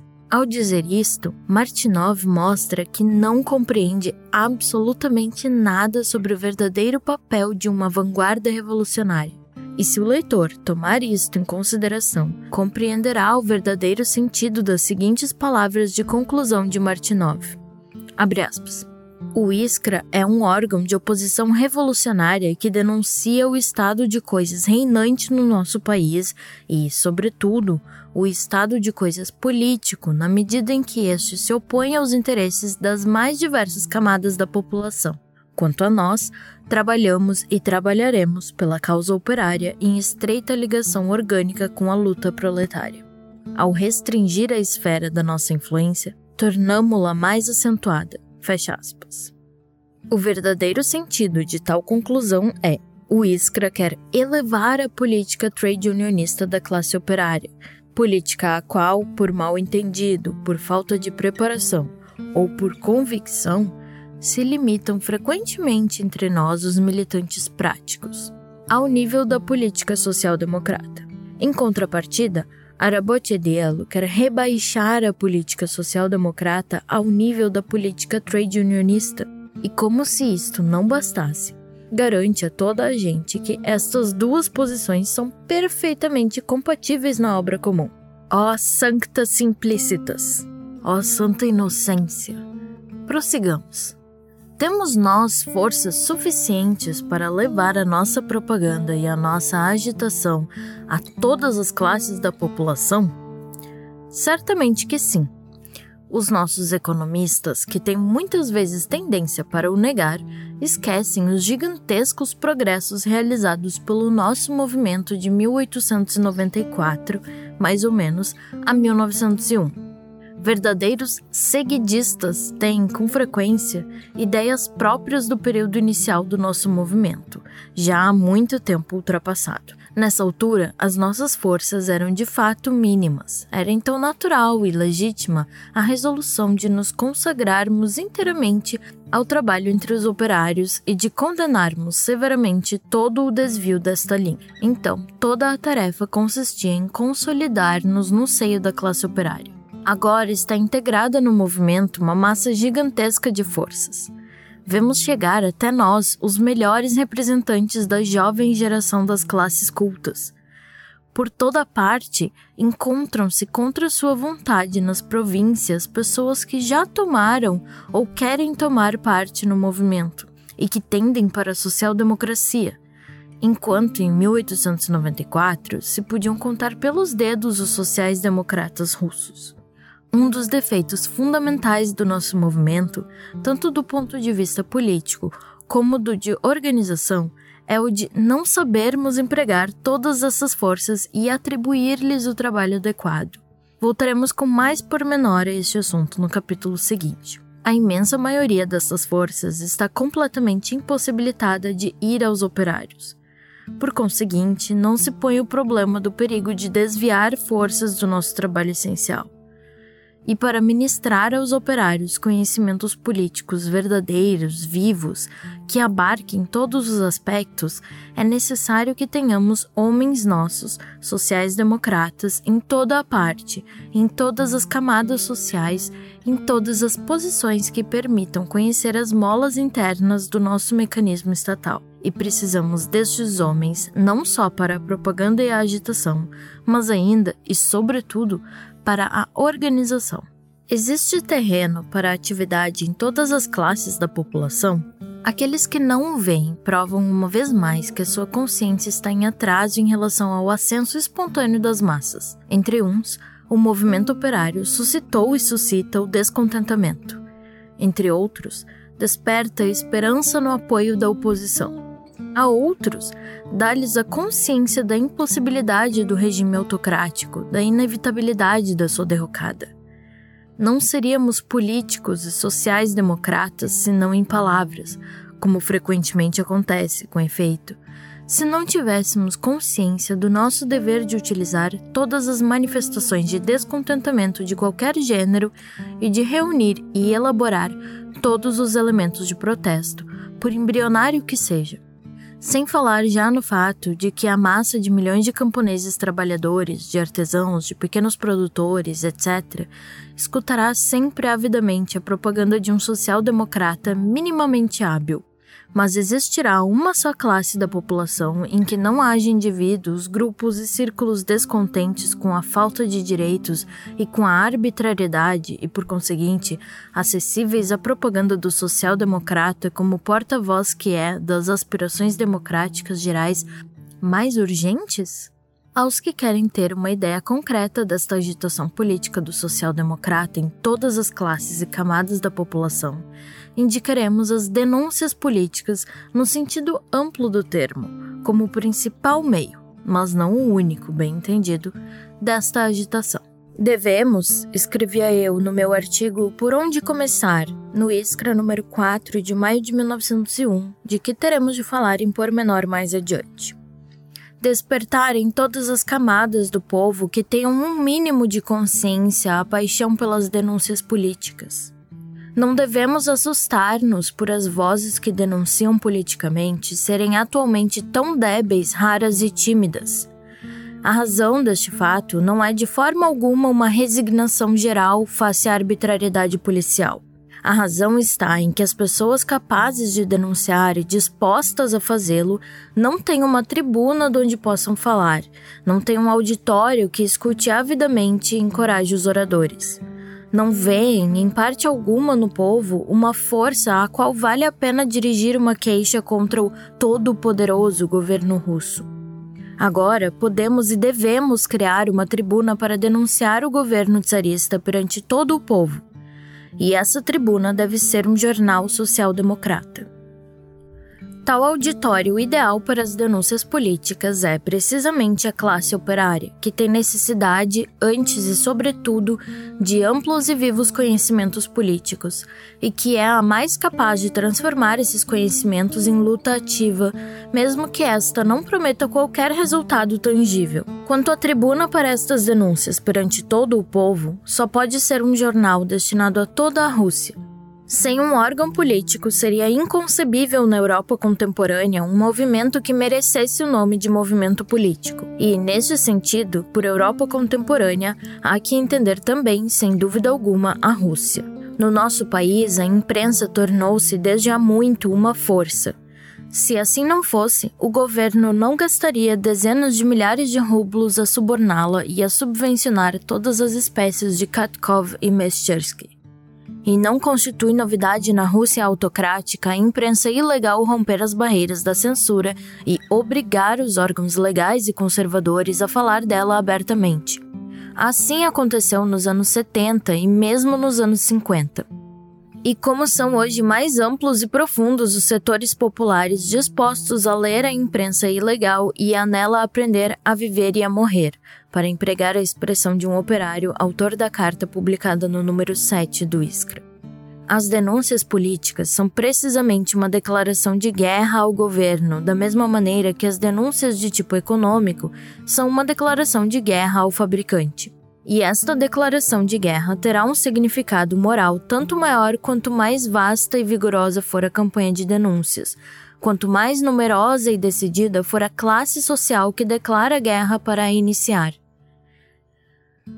As denúncias políticas são, pois, já por si, um dos meios mais poderosos para desagregar o regime adverso, separar o inimigo dos seus aliados fortuitos ou temporários e semear a hostilidade e a desconfiança entre os que participam continuamente no poder autocrático. Só o partido que organize campanhas de denúncias realmente dirigidas a todo o povo poderá tornar-se, nos nossos dias, vanguarda das forças revolucionárias. As palavras todo o povo encerram um conteúdo muito grande. A imensa maioria dos denunciadores que não pertencem à classe operária, e para ser vanguarda é necessário precisamente atrair outras classes, são políticos realistas e pessoas sensatas e com sentido prático. Sabem muito bem que é perigoso queixar-se mesmo de um modesto funcionário e fazê-lo contra o todo-poderoso governo russo ainda o é muito mais. Por isso, só se dirigirão a nós com queixas quando virem que estas podem ter efeito, que representamos uma força política. Para chegar a ser uma força política aos olhos do público, é necessário trabalhar muito e obstinadamente para elevar o nosso grau de consciência, o nosso espírito de iniciativa e a nossa energia. Para isso, não basta colar o rótulo de vanguarda numa teoria e numa prática de retaguarda. Mas perguntar-nos-ão e perguntam-nos já os partidários excessivamente zelosos da estrita ligação orgânica com a luta proletária se nos devemos encarregar da organização de denúncias dos abusos cometidos pelo governo dirigidas realmente a todo o povo, em que se manifestará então o caráter de classe do nosso movimento? Pois precisamente em sermos nós, os sociais-democratas, quem organizará essas campanhas de denúncias dirigidas a todo o povo em que todas as questões levantadas na nossa agitação serão esclarecidas a partir de um ponto de vista invariavelmente social-democrata, sem a menor indulgência para com as deformações, intencionais ou não, do marxismo. Em que esta ampla agitação política multiforme será realizada por um partido que reúne, num todo indivisível, a ofensiva em nome de todo o povo contra o governo, a educação revolucionária do proletariado, salvaguardando ao mesmo tempo a independência política deste, a direção da luta econômica da classe operária e a utilização dos seus conflitos espontâneos com os seus exploradores, conflitos que põem de pé e atraem sem cessar para o nosso campo novas e novas camadas do proletariado. Mas um dos aspectos mais característicos do economismo é precisamente não compreender esta relação. Mais ainda, não compreender que a necessidade mais urgente do proletariado, educação política em todos os aspectos por meio da agitação política e das denúncias políticas, coincide com idêntica necessidade do movimento democrático geral. Esta incompreensão manifesta-se não só nas frases a Martinov, mas também em diferentes passagens de significado absolutamente idêntico em que os economistas invocam um pretenso ponto de vista de classe. Eis, por exemplo, como se exprimem a esse respeito os autores da Carta Economista publicada no número 12 do ISCRA. Abre aspas. Este mesmo defeito fundamental do ISCRA, a sobreestimação da ideologia, é a causa da sua inconsequência nas questões relativas à atitude da social-democracia perante as diversas classes e tendências sociais, resolvendo por meio de construções teóricas e não baseando-se no crescimento das tarefas do partido que crescem ao mesmo tempo que ele, a tarefa de passar imediatamente a luta contra o absolutismo e apercebendo-se, provavelmente, de toda a dificuldade dessa tarefa para os operários, dado o atual estado de coisas, e não só percebendo-se, mas sabendo muito bem que esta tarefa parece menos difícil aos operários do que aos intelectuais economistas que os tratam como crianças, pois os operários estão prontos a bater-se mesmo por reivindicações que não prometam, para falar a linguagem do inolvidável Martinov, qualquer resultado tangível, mas não tendo a paciência de esperar que se tenham acumulado forças suficientes para esta luta, o Iskra começa a procurar aliados nas fileiras dos liberais e dos intelectuais. Fecha aspas. Sim, sim, perdemos com efeito toda a paciência para esperar os dias felizes que nos prometem desde há muitos conciliadores de toda a espécie e nos quais os nossos economistas deixarão de lançar sobre os operários a culpa do seu próprio atraso, de justificar a sua insuficiente energia pela pretensa insuficiência de forças dos operários. Em que, perguntaremos aos nossos economistas, deve consistir a acumulação de forças pelos operários para esta luta? Não é evidente que consiste na educação política dos operários em pôr perante eles a nu todos os aspectos do nosso infame regime autocrático? E não é claro que, justamente para este trabalho, necessitamos de ter aliados entre os liberais e os intelectuais prontos a trazerem-nos as suas denúncias sobre a campanha política contra os EMTSE, os professores primários, os funcionários da estatística, os estudantes, etc.? É assim tão difícil compreender este assombrosamente sábio mecanismo? Não vos repete já a P.B. Axelrod, desde 1897, que o problema de os sociais-democratas russos conquistarem partidários e aliados diretos ou indiretos entre as classes não proletárias se resolve sobretudo e principalmente pelo caráter da propaganda feita no seio do próprio proletariado? Mas os Martinov e demais economistas continuam a crer, não obstante, que os operários devem, primeiro, por meio da luta econômica contra os patrões e o governo, acumular forças para a política trade unionista e só depois passar, segundo parece, da trade unionista educação da atividade à atividade social-democrata. Nas suas buscas, continuam os economistas, o Iskra desvia-se muitas vezes do ponto de vista de classe, escamoteando os antagonismos de classe e colocando em primeiro plano o caráter comum do descontentamento contra o governo, apesar de as causas e o grau deste descontentamento serem muito diferentes entre os aliados. Tal é, por exemplo, a atitude do Iskra em relação aos Zemstvos, o Iskra, segundo dizem os economistas, promete aos nobres, descontentes com as esmolas governamentais, a ajuda da classe operária e, ao fazer isto, não diz uma única palavra acerca do antagonismo de classe que separa esses dois setores da população. Se o leitor consultar os artigos A Autocracia e os Ensvos, números 2 e 4 do Iskra, aos quais, pelos vistos, os autores desta carta fazem alusão, verá que são dedicados à atitude do governo perante a branda agitação do Zensvo burocrático baseado na divisão em estados sociais, perante a atividade independente até mesmo das classes possuidoras. No artigo, disse que o operário não pode contemplar com indiferença a luta do governo contra o Zemstvo, Convida o Zemtse a pôr de lado seus brandos discursos e a pronunciar-se com palavras firmes e categóricas quando a social-democracia se levantar com toda a sua força contra o governo. Que tem isso de inaceitável para os autores da carta? Ninguém o sabe. Pensam eles que o operário não compreenderá as palavras classes possuidoras e zensvo burocrático baseado na divisão em estados sociais? Creem que o fato de pressionar os MC a passar dos discursos brandos para as palavras categóricas é uma sobreestimação da ideologia? Imaginam que os operários podem acumular forças para a luta contra o absolutismo se não sabem como este trata também os Ensos? Mais uma vez, ninguém o sabe. A única coisa que é clara é que os autores têm uma ideia muito vaga das tarefas políticas da social-democracia que é assim, diz-nos ainda com maior clareza essa frase, aspas, idêntica é a atitude do Iskra perante o movimento estudantil, fecha aspas. Quer dizer que também, neste caso, escamoteia os antagonismos de classe.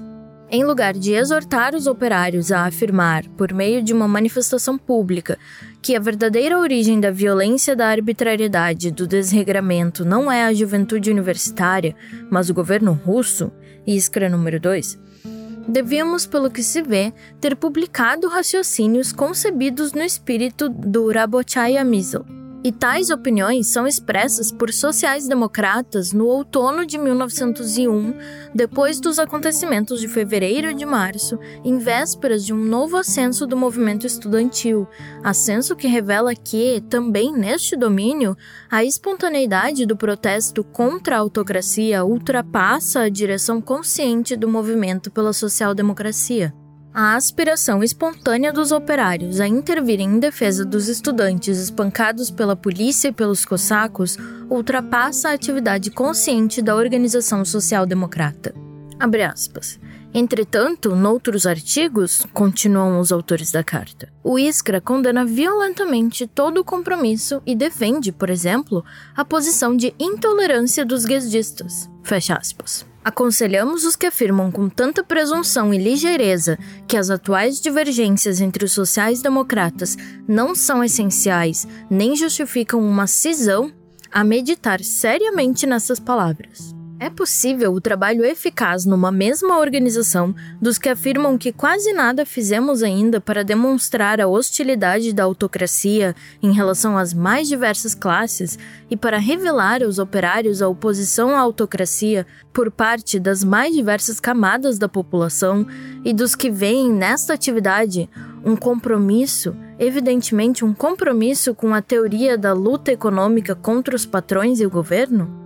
Quando do 40 aniversário da emancipação dos camponeses falamos da necessidade de levar a luta de classes ao campo, na edição número 3, a propósito do memorando secreto de Witte, descrevemos, na edição número 4, a incompatibilidade que existe entre os órgãos da administração autônoma local e a autocracia, a propósito da nova lei, na edição número 8, atacamos o espírito feudal dos agrários e do governo que os serve, e saudamos o congresso ilegal dos Emsvos, encorajando os Emtsi a passar das petições humilhantes à luta, na edição número 8. Encorajamos os estudantes que, começando a compreender a necessidade da luta política, a empreenderam, edição número 3, e, ao mesmo tempo, fustigamos a extravagante incompreensão dos partidários do movimento puramente universitário que exortavam os estudantes a não participarem das manifestações de rua.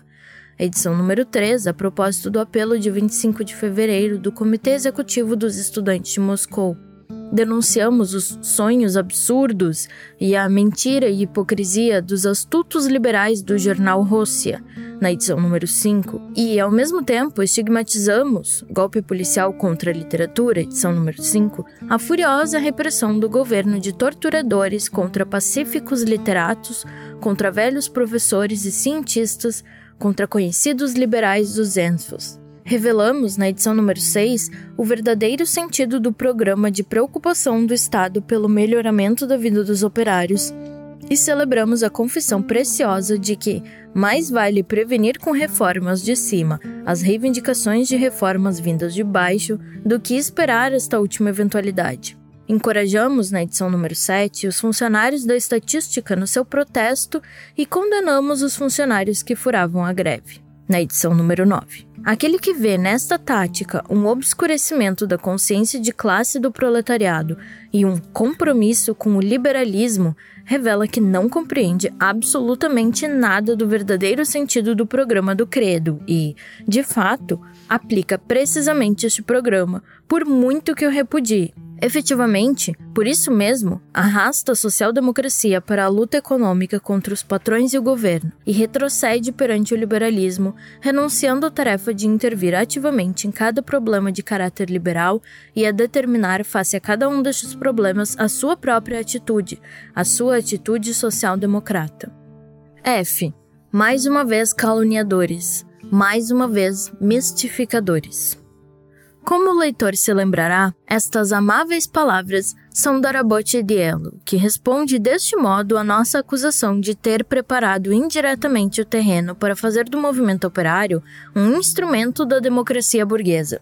Na sua simplicidade, Arabote Dielo decidiu que esta acusação não era mais do que um recurso polêmico. Como se dissesse, estes maldosos dogmáticos resolveram dizer-nos toda espécie de coisas desagradáveis, porque que pode haver de mais desagradável do que ser instrumento da democracia burguesa? E publicou um desmentido em letras gordas. Calúnia não dissimulada. Uma mistificação. Uma mascarada. Como Júpiter, embora se pareça bastante pouco com Júpiter, Arabotidiello enfurece-se precisamente porque não tem razão e, pelas suas injúrias irrefletidas, prova que é incapaz de seguir o fio do pensamento dos seus adversários. E, contudo, não é necessário refletir muito para compreender a razão porque todo o culto da espontaneidade do movimento de massas, todo o rebaixamento da política social-democrata ao nível da política trade unionista equivale a preparar o terreno para converter o movimento operário num instrumento da democracia burguesa. O movimento operário espontâneo não pode criar por si só senão o trade unionismo, e cria-o inevitavelmente. E a política trade unionista da classe operária não é mais do que a política burguesa da classe operária. A participação da classe operária na luta política, e mesmo na revolução política, de maneira nenhuma faz da sua política uma política social-democrata. Pensará Arabotidiello em negar isto?